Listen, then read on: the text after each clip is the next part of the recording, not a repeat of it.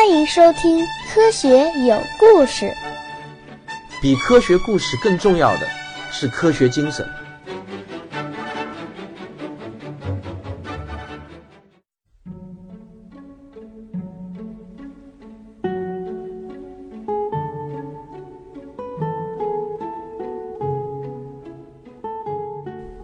好，今天继续为大家讲仰望星空天文学史话。那么我们这一期来讲一讲中国人。中国人在古代创造了世界上最精确的历法之一。不过，历法仅仅是天文学很小的一部分，而且这个历法呢，和对宇宙的基本认识，其实呢没有直接的关系。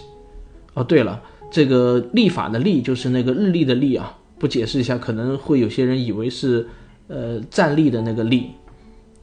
那么什么是历法呢？从本质上说，历法就是我们人类对太阳、月亮详细观测记录的大综合。越是精确的历法，就越能体现历法的制定者他对天体运动位置的观测精度。那么在这一点上，古代中国人无疑是走在世界最前列的。在中国的古代，拥有世界上最成建制的天象观测机构。并且呢，这些机构基本上都是属于皇家的，朝廷就对这些机构的负责人有着极为严苛的要求。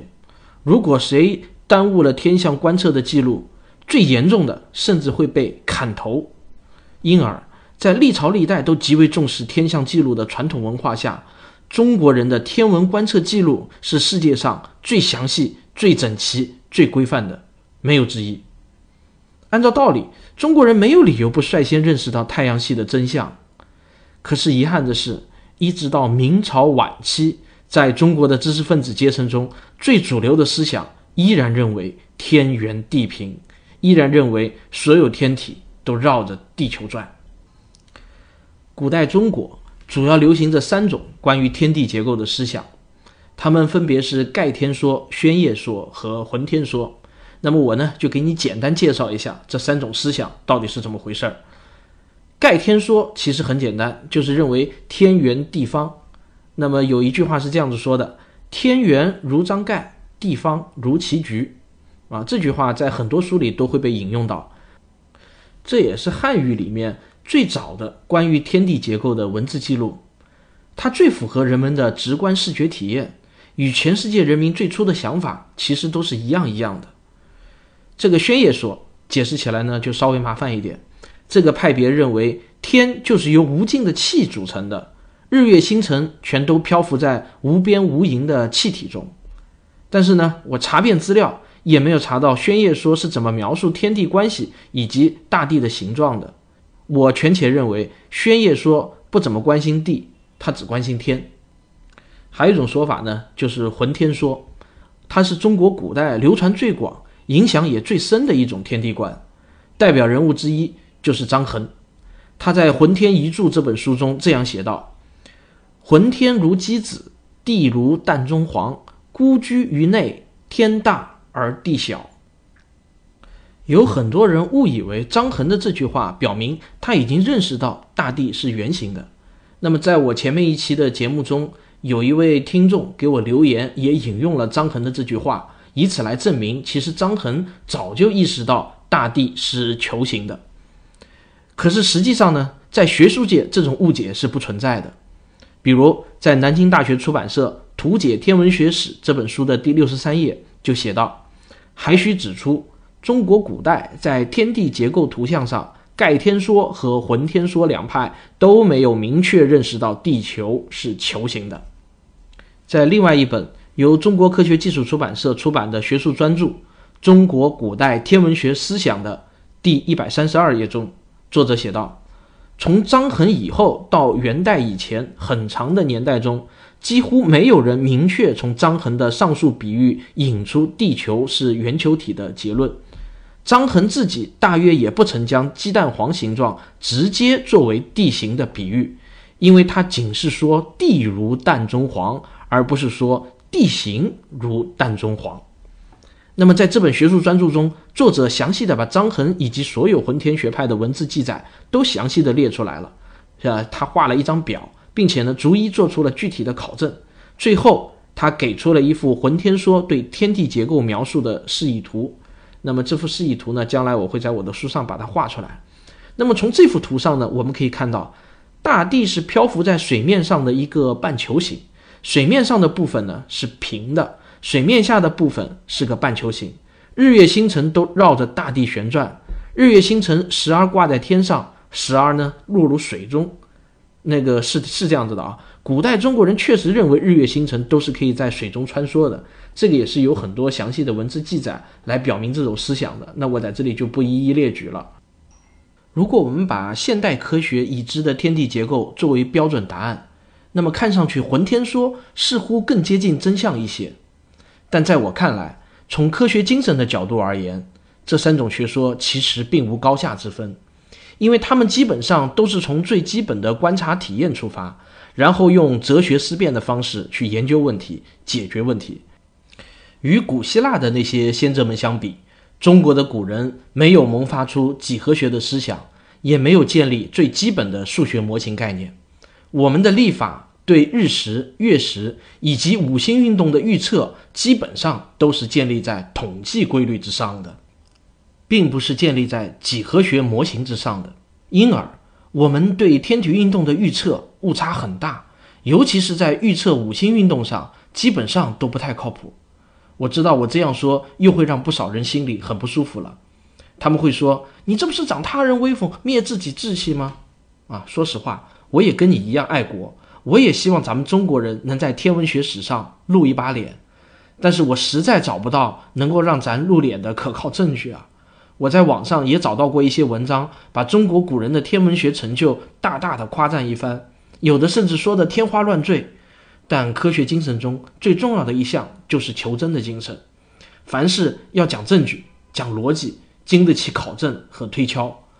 我自己看了一些严肃的出版物，除面呃除了前面提到的那两本书之外呢，我还有一本陈方正教授的学术专著《继承与叛逆：现代科学缘何出自西方》。基本的结论也大致是差不多的，即承认中国古代的历法和天文观测记录是全世界同期里面最厉害的，但同时也承认现代天文学的发展基本上跟咱中国人没有什么太大关系。如果要正儿八经的讲人类天文学史啊，注意有一个“学”字啊，也就是把天文作为一门学科的话，那只能从古希腊开始，然后讲到文艺复兴时期的欧洲。中间有一些旁支可以延伸到古阿拉伯和古印度，但很难拐到中华文明上来。不过呢，虽然作为学科发展史来说，我们没啥可以自豪的，但中国古代的天文观测记录却对现代天文学的研究有着不小的贡献。有一门学科叫考古天文学，中国的古记录对考古天文学的贡献，全世界是最大的，没有之一。有很多历史上的一些特殊天象的记录。咱们中国人是独一份。为什么中国人无法像古希腊那样发展出以几何学为基础的天文学呢？我认为，究其根本原因是政治和文化决定了这一切。在皇权主宰下的天朝，一切朝廷机构都是为了皇权服务的，天文观测机构当然也不能例外。在中国的传统文化中，天象是人间祸福的启示，皇帝则是真命天子。而天象则是玉帝，也就是皇帝他老爸了，也就是玉帝给天子传达旨意，没有人会怀疑，也没有人敢怀疑这一点。但为啥玉帝给他儿子传达旨意不用明确的文书，而非要用含糊不清、可以被任意解读的星星的排列方式来传达这个目的？那么就没有人去深究了。总之，古代中国人相信，凡是老祖宗流传下来的东西，总是对的。啊这似乎并不是古人的专利，我们现在依然有很多人是这么想的，尤其是对待医学上面。在这样的政治和文化背景下，中国人自然就不需要去思考为什么火星会时而顺行、时而逆行这种问题了。哪怕火星今天晚上在东边出现，明天晚上突然又跑到西边去了，这也不会引起中国人的困惑。很简单，五大行星是上天的旨意，他们在任何位置都是由上天自行决定的嘛。我们要做的只是去认真解读它们的含义，而不是去想为什么。古代中国人的宇宙观呢，其实是非常的朴素和恒定的，五千年来几乎没有什么变化。我们认为大地是平的，天就像一个穹顶，恒星固定在穹顶上，每天绕地球转一圈。穹顶的上面住着仙界的神仙，月亮是嫦娥的宫殿，而太阳也是玉帝造出来给凡人带来光明和温暖的。最早的时候呢，有九个，后来被一个叫后羿的人射了八个下来。而五大行星则是天象的基本构成要件，玉帝就用这些星星的位置，还有偶尔放出的一些信号，例如扫帚星、克星、流星等等，来给天子传达上天的旨意。所以皇帝就要专门安排一个机构，每天晚上接受旨意。要是胆敢哪一天漏掉了玉帝的旨意，那可是相当严重的渎职。如果因此产生了严重的后果，比如灾荒随之而来，那么这个天文记录官就要被砍头了。因此，你想想就明白了，在这样的背景之下，我天朝的天文官员怎么可能还会去思考柏拉图、托勒密们思考的问题呢？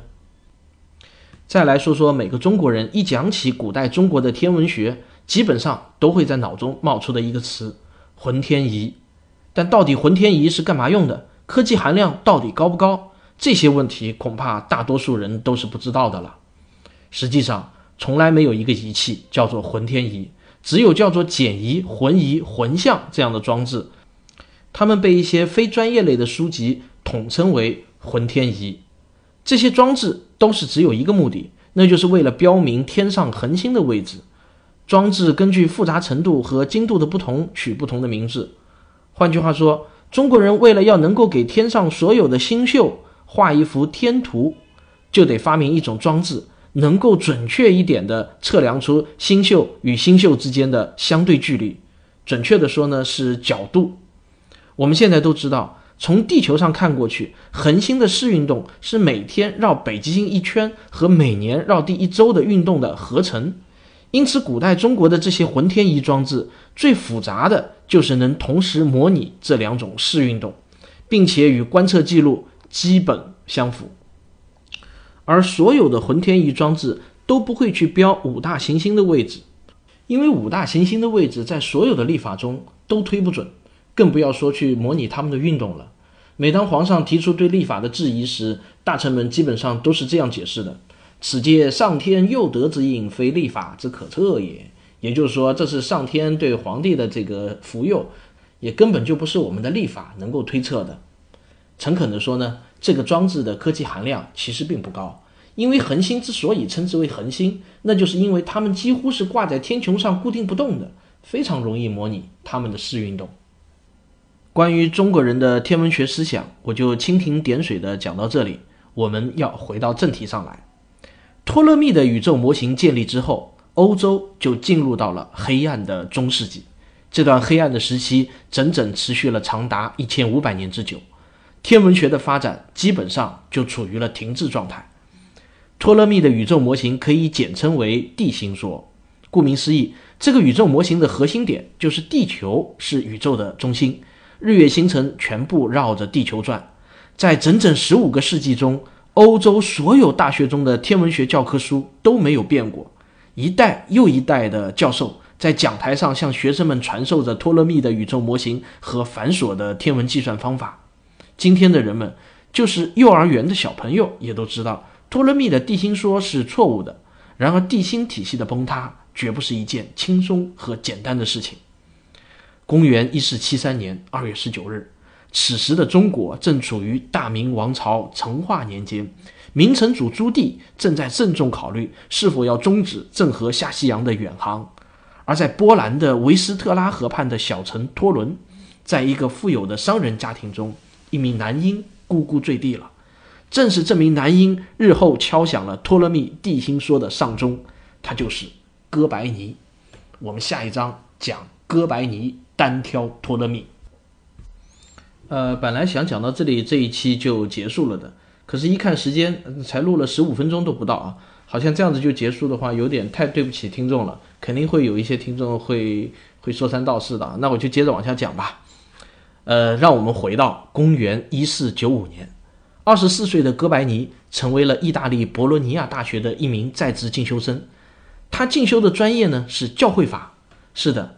哥白尼是来自波兰的一名年轻的神父，不过，这个心思活跃的小神父却偏偏痴迷于天文学，对自己的主业没有什么兴趣。哥白尼的天文学导师是四十三岁的诺瓦拉，在当时是相当著名的。这两个年龄相差了近二十岁的人，很快成为了非常好的朋友。不到两年，哥白尼已经把前人积累的天文学知识全部都学完了。他开始与老师诺瓦拉一起做天文观测，并热烈地讨论学术问题。一四九七年三月九日晚上，这是一个万里无云的晴朗日子。哥白尼和诺瓦拉一起来到郊外，他们并排坐在空旷的草地上，双双举头望明月。哥白尼兴奋地对老师说：“老师，根据我的计算，应该就是在今晚。我很期待我的计算结果。”这个诺瓦拉呢，就淡定地说：“哎呀，没问题的啦！你这两年来已经尽得我的真传，单就计算能力而言，你只会比我高，不会比我低。今天晚上你的计算不会错的啦，一定会准时出现的，放心好了。”这个哥白尼呢，就扭捏地说：“哎呦，老师你自谦了。预测今晚的月亮眼金牛座阿尔法星的天象，并不是太复杂的计算，比起预测木星或者火星的位置来，那简直就不是计算了。”根据哥白尼的计算，今晚月亮将在运行的过程中和明亮的金牛座阿尔法星发生重合的现象。那颗星星会被月亮挡住十几分钟的时间。这种两个天体运行到天空中同一位置的事情时有发生。每当发生这种天象时，对学习天文的人来说是绝好的验证自己所学的知识和计算方法是否正确的机会。这天晚上。哥白尼预测的天象如期而至，诺瓦拉对哥白尼表示出了祝贺，但哥白尼似乎并不十分高兴。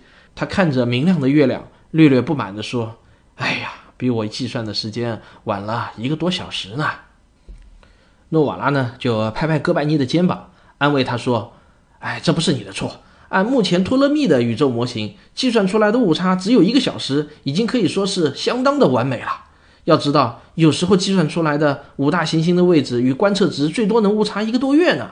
误差在一两天之内就已经是很好了。造成误差的原因是本轮的直径不够精确，数量也还不够多嘛。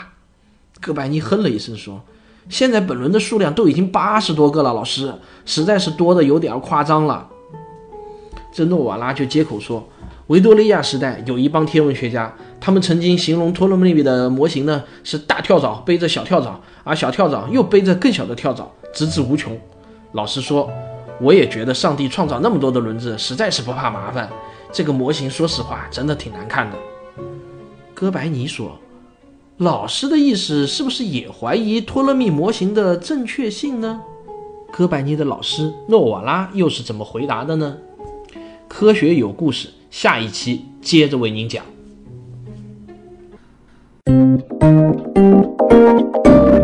科学声音。本期节目的视频版本可以在微信小程序“科学声音”中观看。好了，各位又到了最后的唠叨时间。从留言上来看呢，貌似很多人还是挺喜欢我在最后这么唠叨一句的，甚至有人说：“呃，我最爱听你在最后面这段的唠叨了，前面的正文反而听得不怎么专心。”到了最后这一段呢，反而会专心的听，这个真是大大出乎我的所料。那么今天这期节目呢，我是在北京给大家录制的，可能大家已经听出来了，我的口腔溃疡基本上是已经好了，讲话呢也是比较自如了。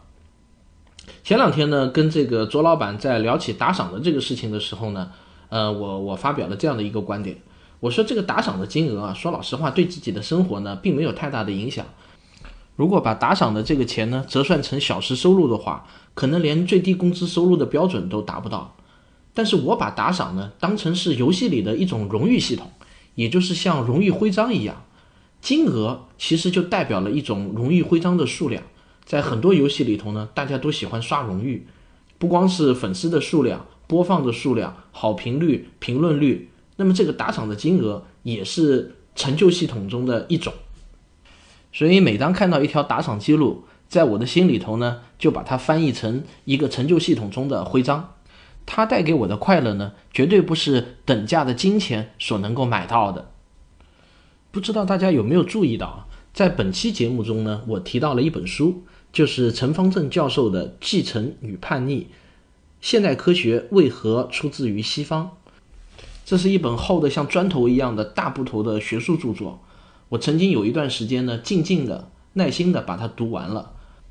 我曾经与世隔绝的生活了三年的时间，啊，我曾经，我曾经几乎与世隔绝的生活了三年的时间。在那三年中呢，我看了很多很多的书。陈方正教授的这本书呢，就是在那个期间读掉的。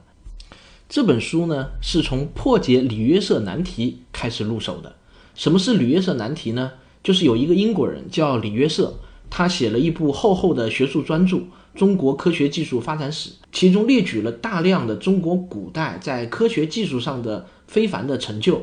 然后呢，这个李约瑟就提出了，就问出了这样的一个问题：他说，这么灿烂辉煌的中国文明，为什么没有诞生现代科学思想？